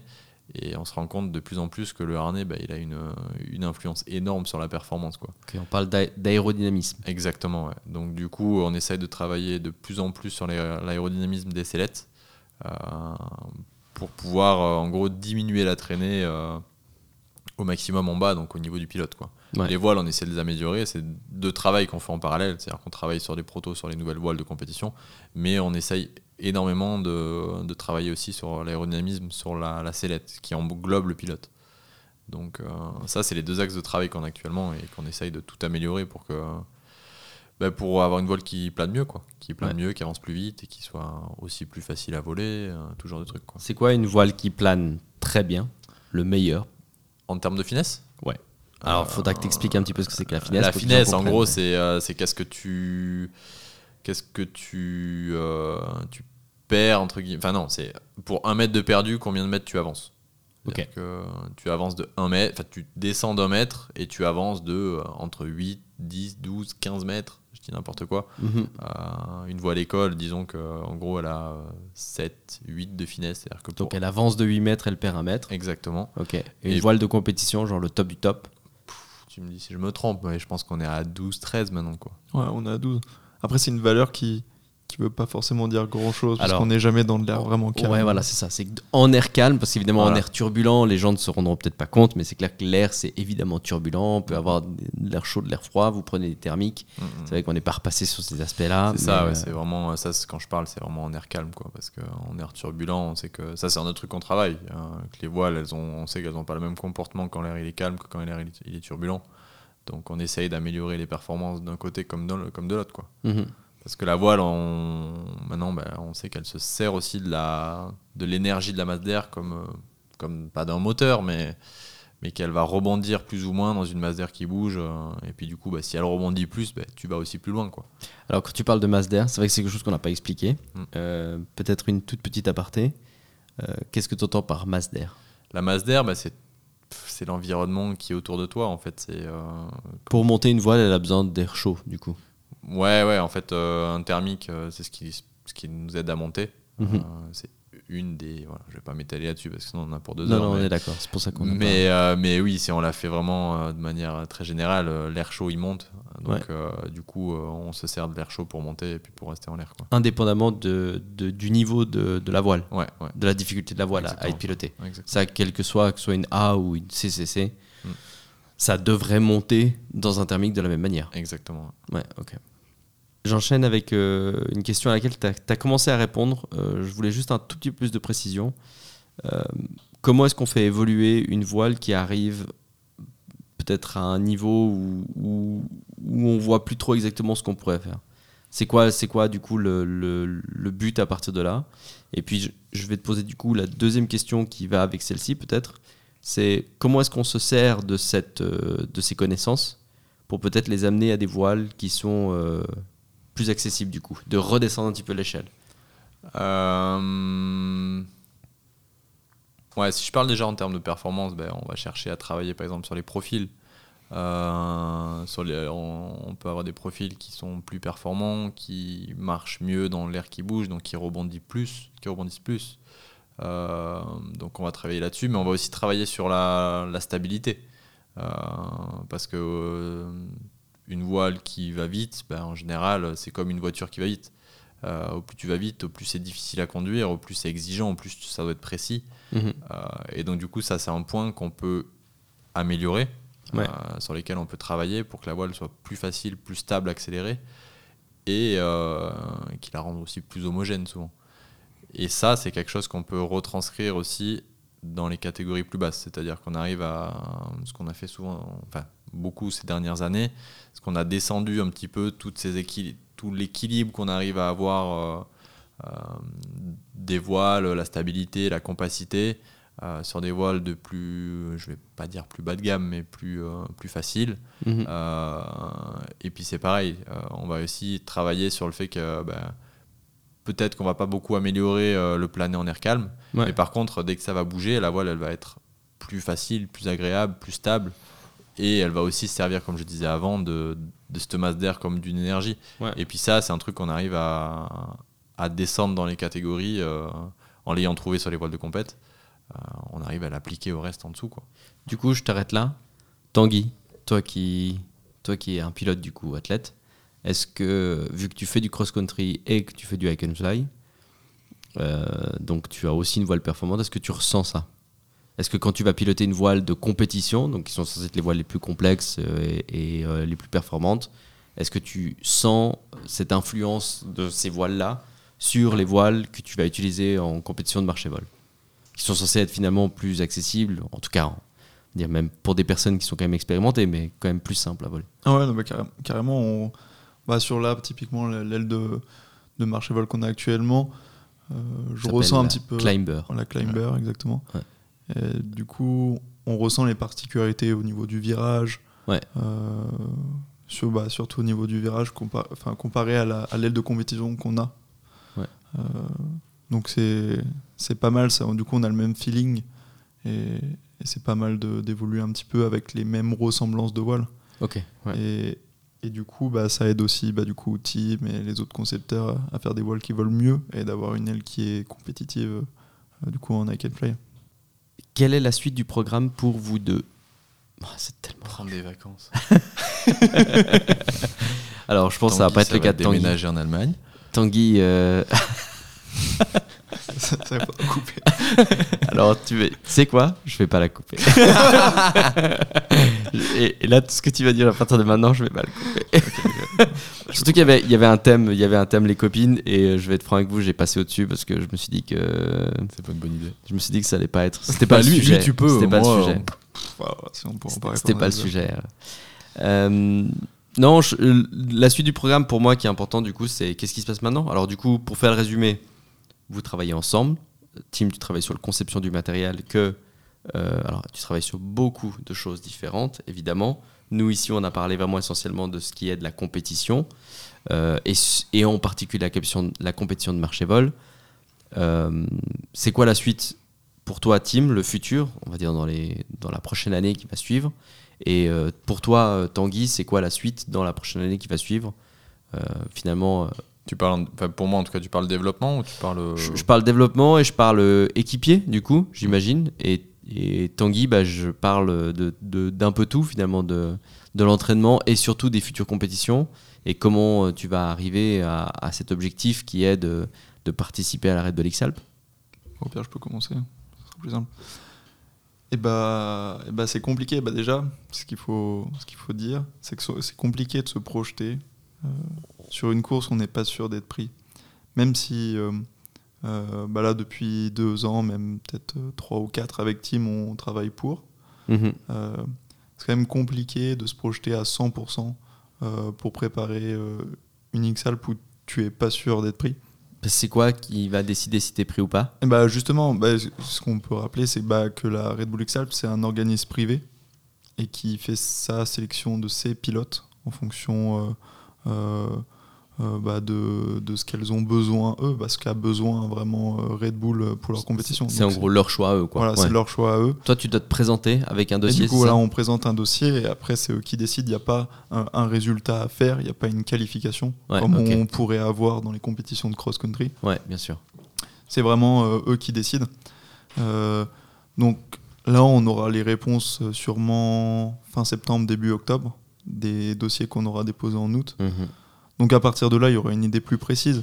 Euh, après, euh, je pense qu'à la différence de beaucoup de gens qui, font, qui veulent faire la X-Alp, euh, au niveau entraînement, ça me demande pas beaucoup de m'entraîner, même en étant sûr de pas être pris, parce que c'est ce que j'aime. J'adore le sport, j'adore le sport d'endurance. Donc même si la, la X-Alp, ça n'existait pas, j'en ferais et je Mm. m'entraîne pour, pour faire plein d'autres projets aussi à côté. Ouais. Donc ça, c'est vraiment pas un problème. Et, mais du coup, l'année prochaine, on a quand même de, voilà, plus de chances d'être pris. Du coup, là, on, okay. avec Team, on, on, commence déjà parce que ça prend du temps à homologuer les ailes, à faire les tests. Euh, donc on est déjà, on est déjà à bloc euh, à ce niveau-là. Et, Et toi, du coup, tu cours? Et du coup, je cours. Donc là, beaucoup, beaucoup, beaucoup, beaucoup.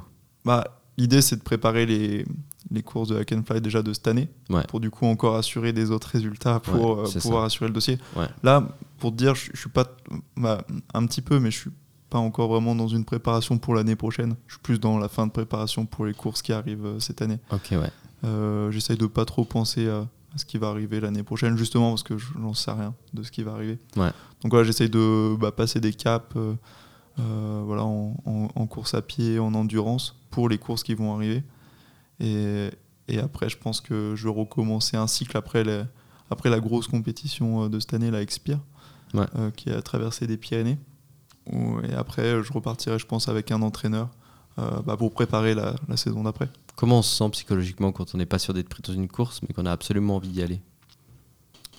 Bah, C'est compliqué. Après, comme je t'ai dit, euh, j'adore le sport. Je sais que même si je suis pas pris, j'ai déjà plein d'autres projets euh, en tête ouais. que je ferai. Euh, bah, du coup, j'espère pas l'année prochaine, mais euh, s'il faut, je les ferai l'année prochaine. Donc j'ai plein de projets à côté. Donc je pense que la Exalp, c'est pas non plus une fin en soi. Il y a plein d'autres projets à faire. Donc euh, si jamais je suis pas pris, euh, je m'en remettrai. Mais, mais voilà. Genre, c'est quand même un, un, un, un, souhait, mais je peux pas le contrôler. Donc c'est. Je peux okay. pas y mettre un, énorme objectif non plus.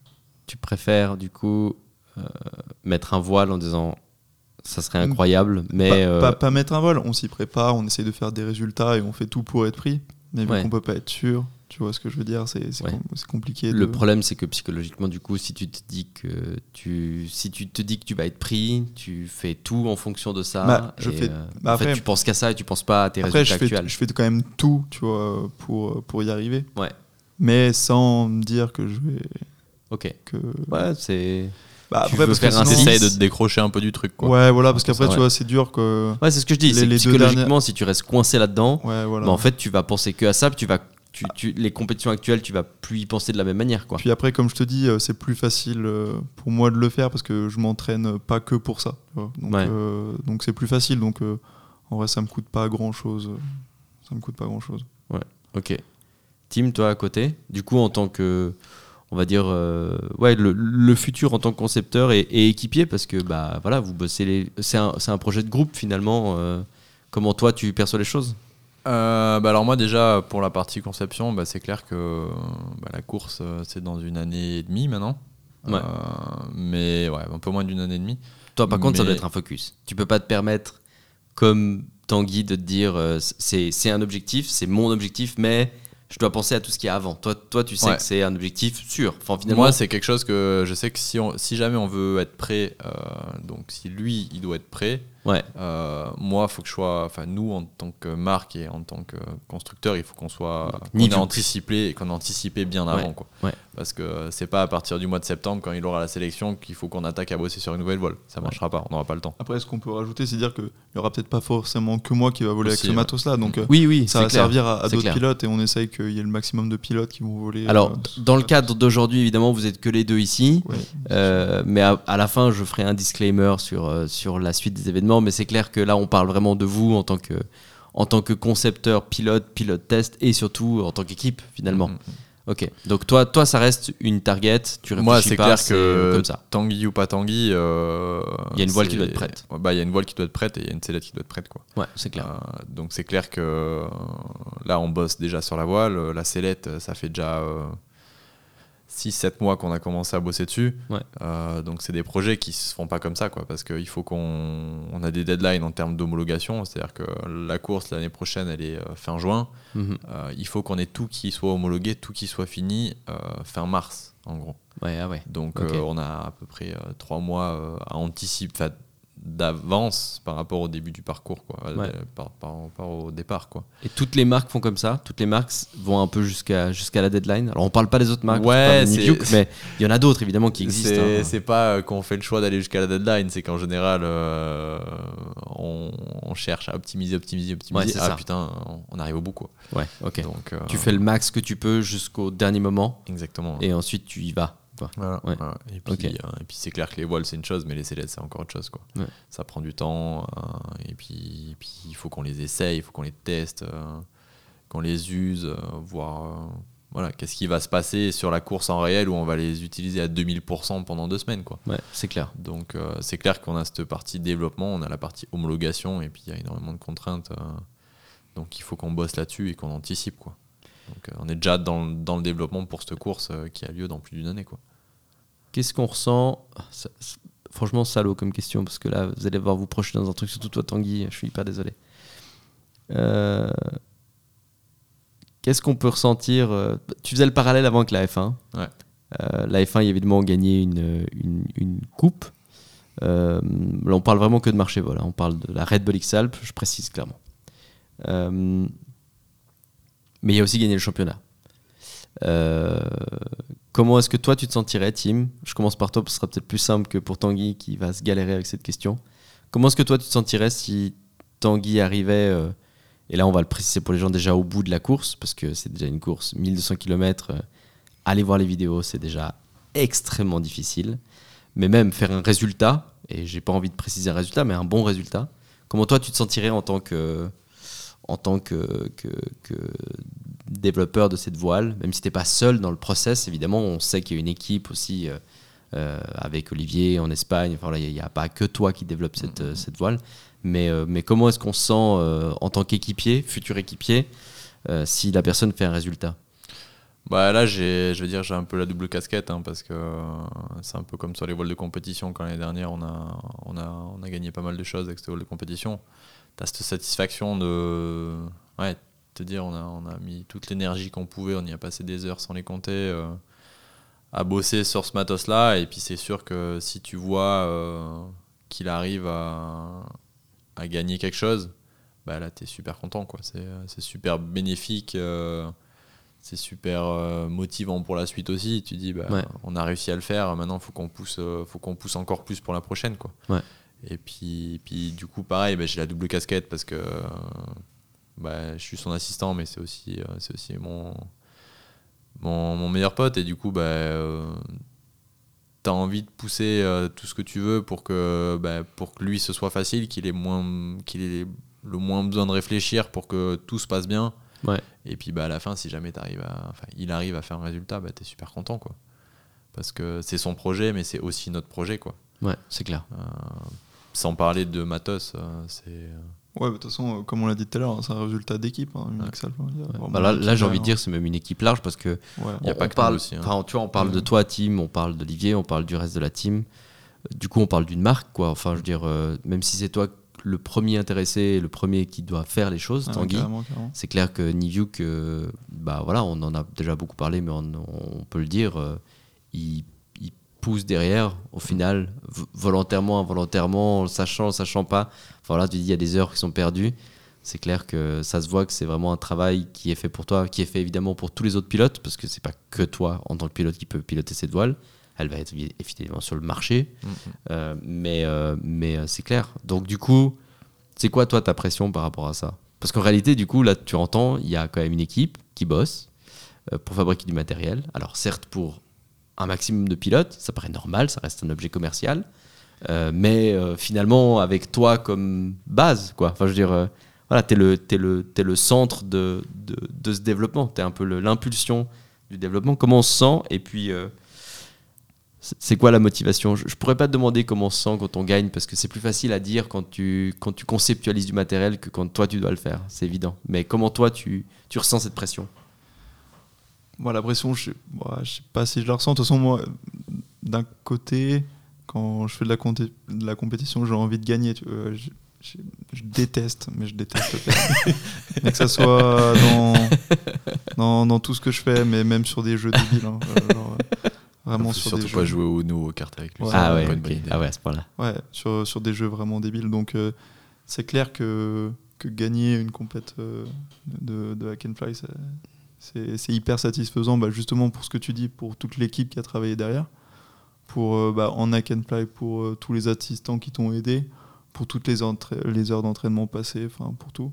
Pour Ouais. tout. Et puis, moi, ce que j'aime bien, c'est sous, enfin, c'est l'aventure dans les hack and fly. C'est toujours des moments euh, quand c'est au plus de trois jours, même, même, même en dessous, où tu vis vraiment l'instant présent à fond pendant toute la course. Ouais. Et ça, c'est génial.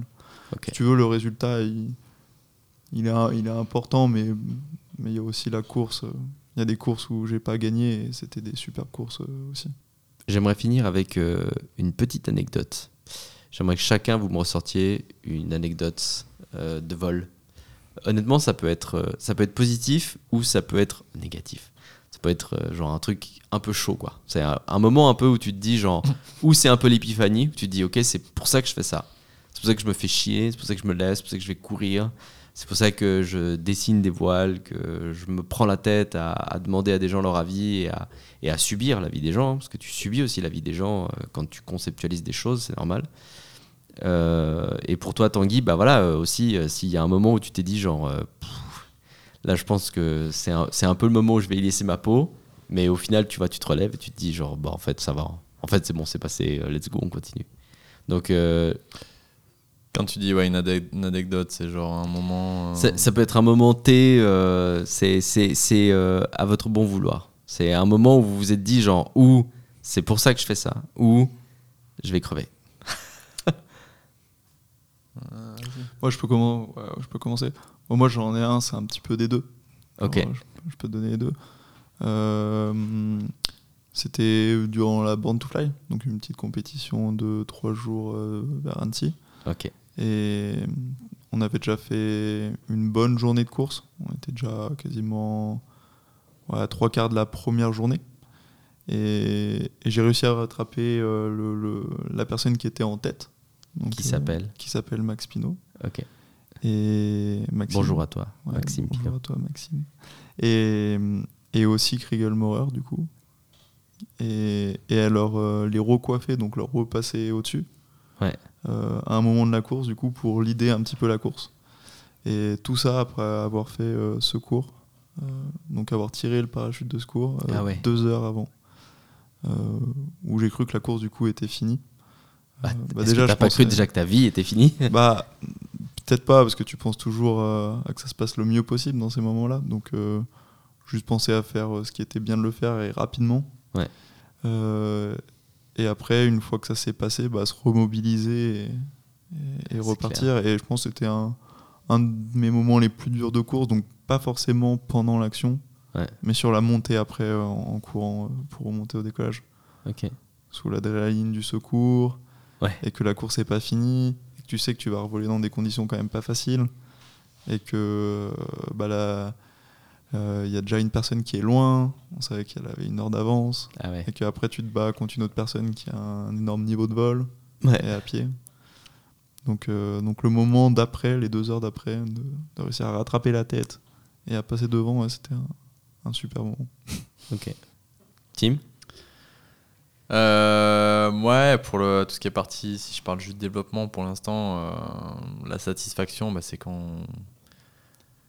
quand bah, par exemple, sur les voiles de compétition, tu as passé du temps, tu reviens de loin parce que tu as dû bosser énormément, enfin, on a dû bosser énormément pour sortir une voile de compétition qui tenait vraiment la route et qui, qui, soit, qui soit la meilleure maintenant. Euh, bah, la satisfaction, c'est quand tu vois, euh, bah, typiquement l'année dernière, un pilote qui, euh, qui gagne la Coupe du Monde avec ta voile. euh, que tu as plein de voiles euh, dans le top 10, euh, bah, ça c'est clair que c'est un moment super satisfaisant. Quoi, tu vois, que tout le travail que tu as mené avec toute l'équipe à côté et qu'on a tous mis énormément d'énergie, bah, ça paye parce que bah, bah, la voile elle est, au, elle est au top du podium et puis, euh, et puis elle arrive à regagner et puis à gagner. Et, du coup, ça c'est ça, c'est génial. Et puis après, l'autre truc aussi, c'est quand tu arrives à la fin du développement, ça c'est plus des moments plaisir, hein, mais. euh, mais quand on fait des, shootings photos ou des shootings vidéo, ou euh, typiquement je repense à un avec Loïs il y, a, il y a quelques années où on, on a fini la voile et puis on a. Ça fait aussi partie du développement parce que tu dois montrer. euh, Ouais. On va se faire un shooting photo où on veut montrer quelque chose qui nous plaît et, euh, Ouais. et puis la voile euh, dans son élément. On est allé faire un shooting photo dans, dans les montagnes vers le Cervin, tout ça, et puis on a ressorti des photos. des photos complètement dingues quoi et puis ça ça fait partie aussi des moments euh, des moments de joie à la fin du développement euh, d'arriver à, faire une photo de ouf euh, dans un endroit incroyable euh, et c'est des trucs qui restent quoi Euh, pour tous ceux qui nous écoutent, je sais que ça va pas être facile de tout comprendre. Euh, je vous invite à aller voir un petit peu ce qu'on vous a proposé d'aller regarder sur les différentes marques et autres.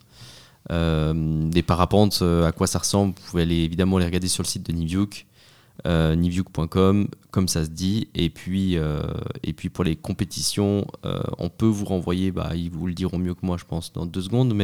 Mais, pour des compétitions de marché vol, ce sera euh, Red Bull, Red Bull X Alp.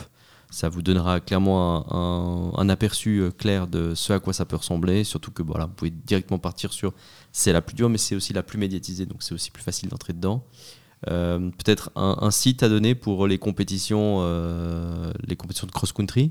Un site un peu général potentiellement. Euh, bah, le site général de toute façon c'est le site de la Coupe du Monde hein, c'est euh, pwca.org pwca.org. Ok. Euh, donc ça c'est le site euh, c'est le site de la Coupe du Monde Tous ces liens sont évidemment dans, dans la description du podcast. N'hésitez pas à aller les regarder. Si vous faites du parapente, ben, tant mieux. J'espère que vous avez appris quelque chose. Si vous ne faites pas de parapente, j'espère que ça vous donnera envie d'aller faire du parapente. Moi, je vous propose du coup de revenir ici pour suivre vos aventures et peut-être pour euh, étayer euh, ou aller euh, détailler un peu d'autres thèmes parce que le parapente, il y a, je pense, un milliard de choses à dire. Et là, on a parlé de certains points qui nous intéressaient sur les compétitions. Euh, mais, euh, mais moi, je vous propose de revenir euh, à un moment opportun où vous aurez avancé tous les deux sur euh, les compétitions euh, de marché vol, potentiellement euh, des résultats et le développement de la voile, histoire d'avoir un suivi un petit peu euh, de, de comment ça se passe et potentiellement, on l'espère, euh, un jour euh, d'arriver euh, vers les X-Alpes. Et le jour où tu arrives aux X-Alpes, Tanguy, Ouais. je ne sais pas encore comment je vais m'engager, mais, euh, mais au prochain podcast, je m'engagerai sur quelque chose. en gros, si tu atteins les X-Alpes, je m'engage à faire quelque chose. Je sais pas encore quoi, mais, euh, mais on va regarder, clairement. On, ouais. on- on va regarder ça. Je, vais vous laisser euh, quelques instants parce que je sais que du coup, euh, vous recherchez du coup tous les deux pour l'équipe, ou en tout cas pour toi Tanguy, des sponsors. Potentiellement, il y a des gens qui peuvent nous écouter. Si vous êtes intéressé à sponsoriser, euh, eh ben, c'est le moment de, de les écouter. Euh, donc ouais, c'est clair que si je parle un peu du projet général, euh, bah, c'est clair que c'est un projet euh, d'envergure. Donc c'est de l'engagement euh, et puis de la prise de temps, ça, ça prend énormément du temps. Euh, mais c'est clair que derrière, il faut qu'il y, y ait quand même quelque chose. euh, c'est un engagement qui est financier, qui est matériel. Et donc, bah, sans les sponsors, bah, c'est plus difficile. Quoi. Donc, Donc on parle vraiment du projet de faire la Red Bull XL. voilà, le projet de la Red Bull Donc il y a aussi une grosse euh, médiatisation. c'est clair. Donc c'est sûr que c'est médiatisé par Red Bull, c'est médiatisé euh, pas que dans le parapente. Ouais. Et donc du coup, euh, pour mener à bien le projet sportif, euh, bah, il faut qu'il y ait quand même aussi du financement. Et, Ouais. et donc du coup, c'est clair qu'on est toujours à la recherche de, de partenaires prêts à nous aider, bah, que ce soit matériellement, moralement ou, euh, ou financièrement. Alors moralement, c'est hyper gentil, mais évidemment, on cherche plus de matériel et de Ouais, ouais, c'est sûr, mais bon, c'est quand même. euh, voilà, euh, côté Nivuk, euh, bah, je sais qu'on a, on a les, euh, le matériel qui, Oui, évidemment. qui nous est mis à disposition et Ouais. c'est déjà énorme. Du coup, on les remercie, clairement. Donc c'est clair qu'on peut leur dire merci. Mais ils sont là aussi pour nous aider moralement, quoi. Ils sont toujours, toujours là à nos côtés. euh, donc euh, un sponsor, pour moi, c'est clair que c'est quelque chose qui... euh, c'est un partenaire, euh, je dis toujours, qui, est, euh, qui peut être euh, matériel, financier et qui est la plupart du temps aussi moral. Quoi. Ouais. Donc euh, c'est clair que pour ce projet-là, ben, on, on cherche des partenaires et puis on a besoin de partenaires qui sont prêts à nous aider euh, sur, euh, à réaliser ce projet qui est aussi un petit peu le rêve de Tanguy, je pense. Euh, et Je donc, pense du pas. coup, J'en suis sûr. toute aide va nous, va nous, nous aider, euh, toute aide extérieure va nous permettre de réaliser euh, ce projet et, euh, et de le mener à bien et d'être le plus performant possible. Quoi.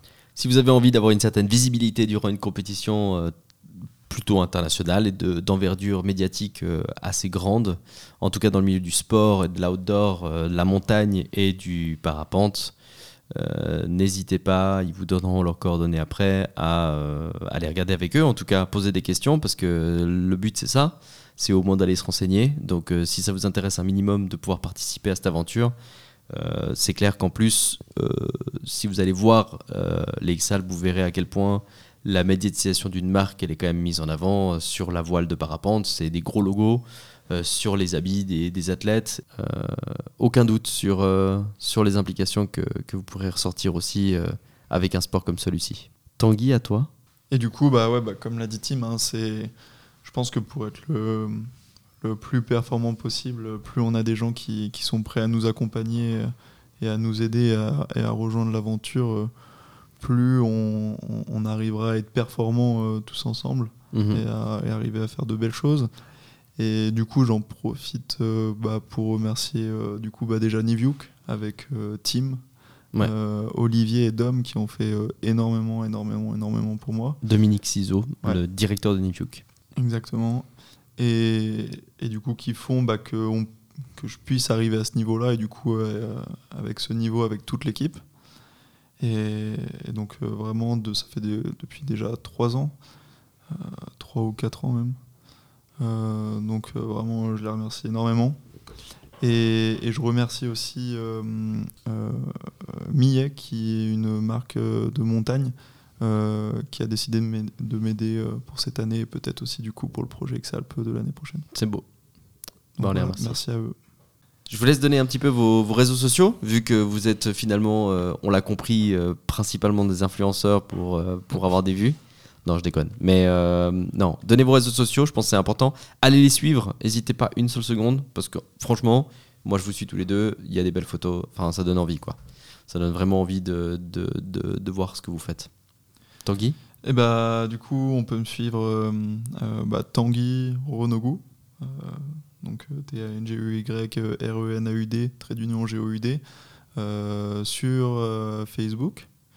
Et, et aussi sur Strava. Donc Strava, il n'y a pas beaucoup de gens qui connaissent, mais c'est quand même pas mal pour suivre les entraînements euh, sportifs. Mhm. C'est un peu le, le réseau social du sportif. Ouais, c'est- intéressant pour voir un peu les entraînements et, et la dose qu'on fait chaque année. Ok. Et, et après, voilà, comme tu l'as dit, Instagram, euh, Euh, Ok. Pour suivre vraiment toutes les photos, vidéos euh, euh, de quand on vole avec les voiles de compète, les petites voiles pour faire du, du, du marché vol. euh, vraiment, vraiment tout. Nice. Et puis, et puis moi, pareil, euh, ça va être euh, sur, euh, sur Facebook, euh, c'est Tim Rochas tout simplement. Et puis Instagram, c'est la même chose. Donc, euh, pareil, où on met un peu tout ce qu'on fait, euh, les vidéos, les photos, où on essaie Sur ton de- compte, il y a un peu de développement aussi, il me semble, Et puis, ouais, sur le compte Instagram, j'essaie de mettre aussi quand même un petit peu de développement de temps en temps euh, pour Niviuk. pour Niviuk. Merci beaucoup à vous deux d'être venus. J'espère pour toutes les personnes qui nous écoutent qu'elles vont comprendre. Je sais que c'est pas forcément facile, mais dites-vous que si vous suivez, il y aura d'autres épisodes. On va parler encore de, de parapente et de, et de leurs aventures. Et je pense qu'à terme, vous aurez une meilleure compréhension euh, de ce qu'est le, le parapente et, et les compétitions de, de marche et vol. Du coup, euh, merci euh, Tanguy, Bah, merci à toi. merci euh, Tim, Bah ouais, merci. et euh, du coup à très bientôt. Cordialement, bisous.